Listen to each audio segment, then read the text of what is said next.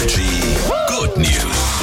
Ich hatte noch nie in meinem Leben 9000 Euro in Bar in der Hand. Das ist schon eine krasse Summe. Und ein Typ hat jetzt einfach mal an der Autobahnraststätte an der A3 bei Passau 9000 Euro Bar in einer Tasche vergessen an der Toilette. Und zwar ist er dann weitergedüst, hat nicht gemerkt, dass die Tasche fehlt.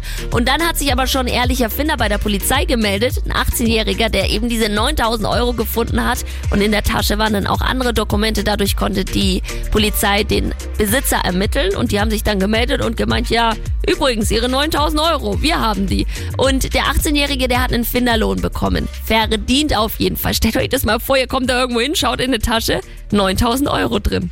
Energy ist hier. Guten Morgen.